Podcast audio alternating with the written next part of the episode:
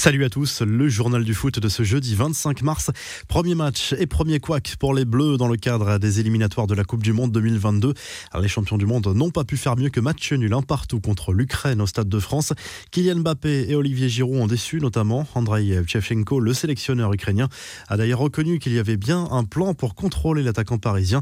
Antoine Griezmann a inscrit un très joli but d'une frappe enroulée à du gauche dans la lucarne opposée et rejoint David Trezeguet à la quatrième place du classement des buteurs dans l'histoire des Bleus avec 34 réalisations. Griezmann a égalé aussi un record de longévité en équipe de France en disputant son 44e match consécutif en sélection. Record d'après-guerre qu'il codétient désormais avec Patrick Vieira. Prochain match pour les Bleus au Kazakhstan dimanche. Didier Deschamps devrait faire tourner. Un coup d'œil à présent sur les affiches de la soirée de jeudi. L'Espagne débute sa campagne de qualification contre la Grèce. La Suède défie la Géorgie. Match marqué par le retour en sélection de Zlatan Ibrahimovic. L'Italie défie l'Irlande du Nord. L'Angleterre ne devrait pas trop trembler contre Saint-Marin. L'Allemagne affronte l'Islande. Mercredi soir, le Portugal a souffert pour venir à bout de l'Azerbaïdjan 1-0 seulement. La Belgique a dominé le Pays de Galles 3 buts à 1. Les Pays-Bas ont pris l'eau en Turquie avec une défaite 4 à 2.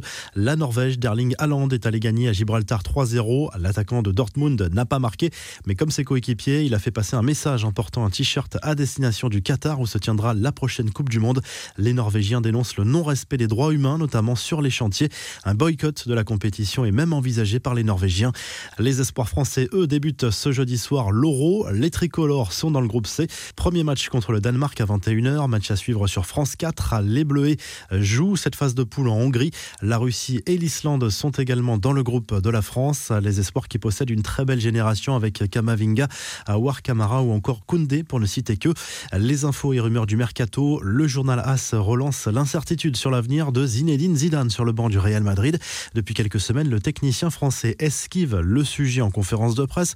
Le nom de Raoul, ancien attaquant du club et actuellement en charge de la Castilla, circule pour lui succéder, mais pas seulement. Joachim Löw, qui quittera son poste de sélectionneur de l'Allemagne après l'Euro, est également évoqué.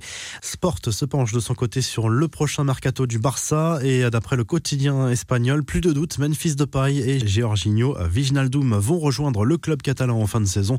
De quoi satisfaire Ronald Koeman qui souhaite leur transfert depuis son arrivée au FC Barcelone. Les infos en bref, d'abord une bien triste nouvelle en Italie. La Lazio Rome a annoncé la mort de Daniel Guerini, un jeune milieu de terrain du club âgé de 19 ans. Le joueur évoluait surtout en équipe réserve. Il est décédé dans un violent accident de la route survenu à Rome mercredi soir. Le Barça inquiet pour euh, Philippe Coutinho et Ansu Fati, le Brésilien, a subi une seconde intervention chirurgicale au genou gauche il y a quelques semaines et n'est pas prêt de retrouver les terrains. A priori, sa saison est même terminée avec le club catalan. Les nouvelles ne sont guère plus rassurantes pour Ansu Fati. La pépite du Barça s'est blessée au genou début novembre. Une troisième opération chirurgicale ne serait pas à exclure. Sa blessure ménisque ne cicatrise pas aussi vite qu'espéré. La Champions League féminine, l'OL s'est imposé 1-0 sur le terrain du PSG mercredi soir au Parc des Princes, donc en quart de finale aller de la Ligue des Champions et prend une option sur le dernier carré. Wendy Renard a marqué l'unique but de la rencontre sur penalty. Les filles du Barça, du Bayern et de Chelsea ont également pris une option sur les demi-finales. Cette fois, c'est officiel, la Fédération française de football a mis un terme définitif à la saison de football pour les championnats amateurs. Le National 2 et la D2 féminine ne sont pas concernés pour le moment. Les ennuis continuent pour Seb Blatter, l'ancien patron de la FIFA et l'ancien secrétaire général Jérôme Valk ont été condamnés par l'instance à six ans de suspension supplémentaire de toute fonction liée au football et d'une amende de près d'un million d'euros. Les deux hommes se seraient partagés près de 60 millions d'euros de bonus sans véritable contrôle. Le fair play financier enterré, ou presque, l'UEFA a décidé de revoir en profondeur les règles de ce fair play financier actuellement en vigueur.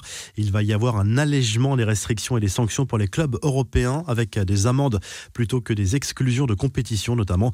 Une jolie récompense pour le Barça, désigné meilleur club de la décennie juste devant le Real Madrid et le Bayern Munich par l'IFFHS, un institut de statistiques. Le PSG arrive quatrième dans ce classement. Les ennuis continuent pour Pierre Ménez, eSport, la branche française d'Electronic Arts, l'éditeur du jeu vidéo FIFA, a réagi aux accusations visant le journaliste de Canal+. Pierre Ménez ne devrait plus être au commentaire de la simulation de football dans la prochaine édition. La revue de presse, le journal L'équipe revient bien sûr sur le match nul des Bleus contre l'Ukraine au Stade de France. La route est longue, sous-entendu vers le Mondial 2022 à la une du quotidien sportif. Pas d'inquiétude néanmoins pour les joueurs de Didier Deschamps. Il reste encore beaucoup de matchs. En Italie, la Gazette dello Sport place Cristiano Ronaldo en une et évoque l'avenir du Portugais. Pour le quotidien sportif, la star de la Juve va rester cet été mais exige des renforts. La vieille dame en grande difficulté financière va devoir faire des choix. De son côté, le Corriere dello Sport se penche sur le début de la campagne de qualification pour la Coupe du Monde 2022 pour l'Italie contre l'Irlande du Nord ce jeudi soir. Le quotidien parle également de l'avenir de Paolo Dybala à la Juve. Un départ cet été apparaît crédible et le PSG est sur le coup. Enfin, en Espagne, le journal Marca se penche surtout sur le début des qualifications du Mondial 2022 pour la Roja. La sélection espagnole affronte la Grèce pour son premier match. Une rencontre à suivre d'ailleurs sur W9. Si le journal du foot vous a plu, n'hésitez pas à liker la vidéo et à vous abonner. Et à très vite pour un nouveau journal du foot.